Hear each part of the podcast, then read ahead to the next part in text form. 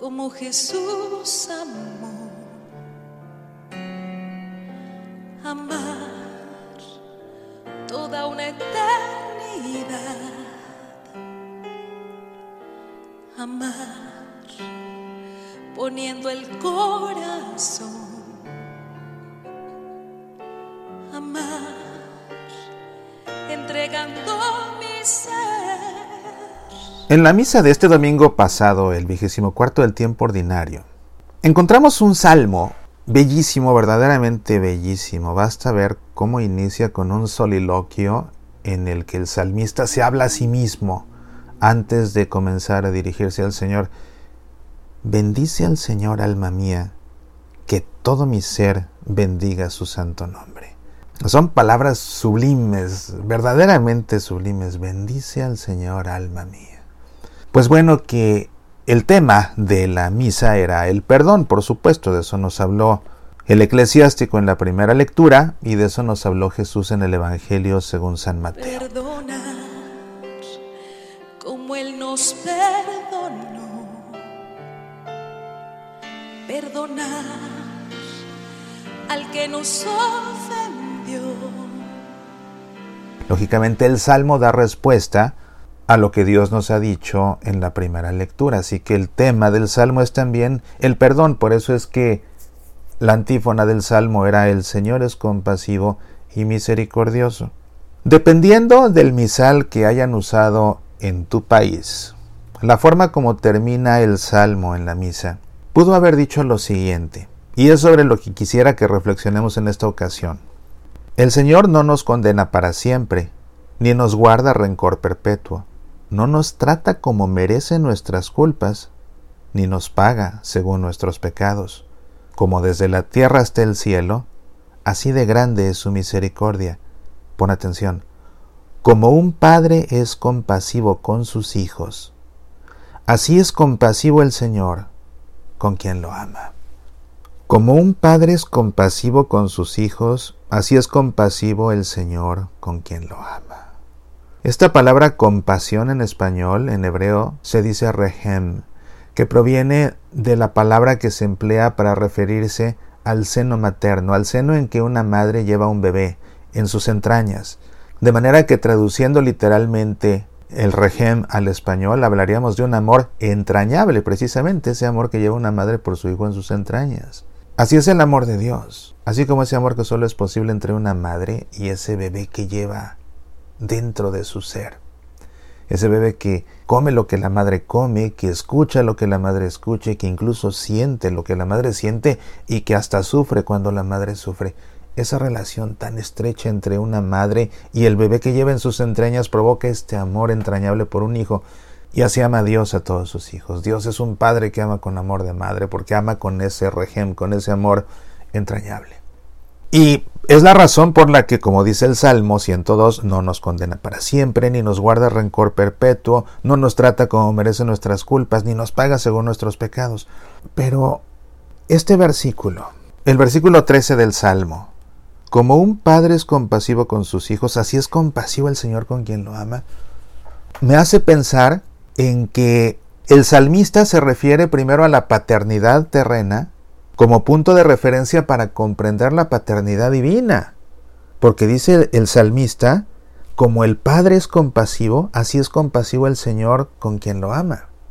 No dice al revés, no dice así como ama el Señor a sus hijos, así es como aman los padres a sus hijos. No, es al revés, lo pone como punto de referencia al Padre aquí en la tierra, y en consecuencia a la Madre, por supuesto. Como un Padre es compasivo con sus hijos, así es compasivo el Señor con quien lo ama. Y yo me quedé pensando, en la realidad de que para poder comprender a Dios como Padre, para poder comprender el amor de Dios Padre, para poder relacionarse con Dios como un Padre, se debe primero comprender el amor del Padre, el amor de la Madre aquí en la tierra.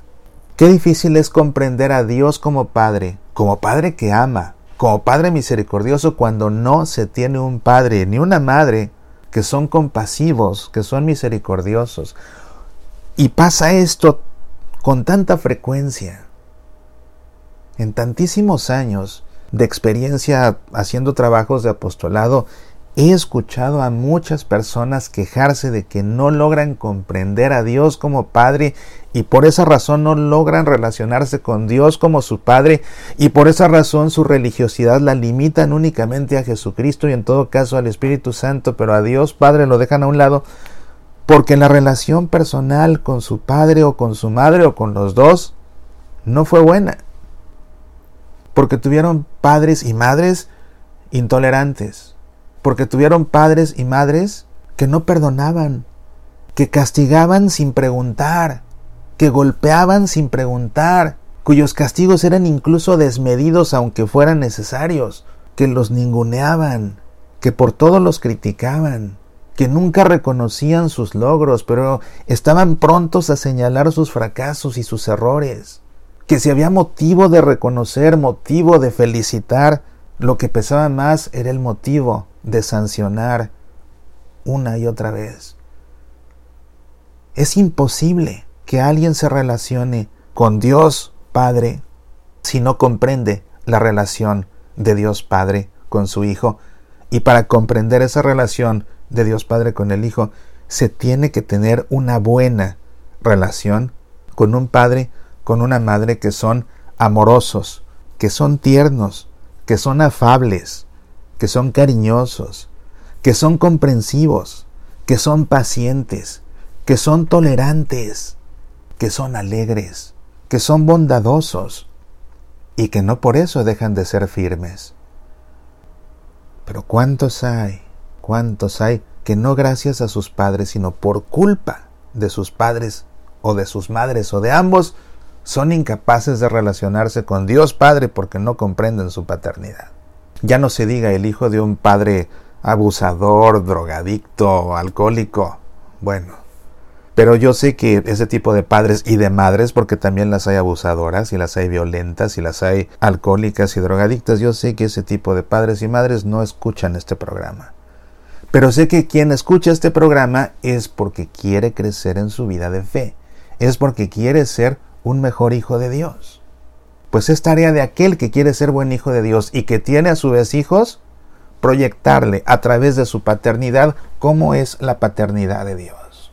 ¿Qué tarea tan más grande le da Dios a los padres? Les confía a sus propios hijos y comparte con ellos su propia paternidad para que ellos actúen en nombre de Dios, para que ellos lo representen ante sus hijos, ejerciendo además de paso su ministerio sacerdotal como sacerdotes porque los bautizaron, representan a Dios ante sus hijos, así como representan a sus hijos ante Dios cuando piden por ellos y sus necesidades. La gran tarea, la gran responsabilidad, la gran exigencia, el gran honor además de representar a Dios ante nuestros hijos para que a través de nuestra paternidad, a través de nuestra maternidad, nuestros hijos sean capaces, capaces de comprender a Dios Padre y de relacionarse con Él. Como un padre es compasivo con sus hijos, así es compasivo el Señor con quien lo ama. Pobres de aquellos que por culpa de sus padres no pueden comprender ese amor compasivo de Dios perdonar con todo el corazón. Perdonar, aunque exista dolor. Amar y perdonar como Jesús nos enseñó. Amar y perdonar es el mandato del Señor amar y perdonar como Jesús nos enseñó. Perdonar, esta es la ley del amor. Amar como Jesús amó. Amar toda una amar, poniendo el corazón, amar, entregando mi ser. Soy Mauricio Pérez, estas son semillas para la vida.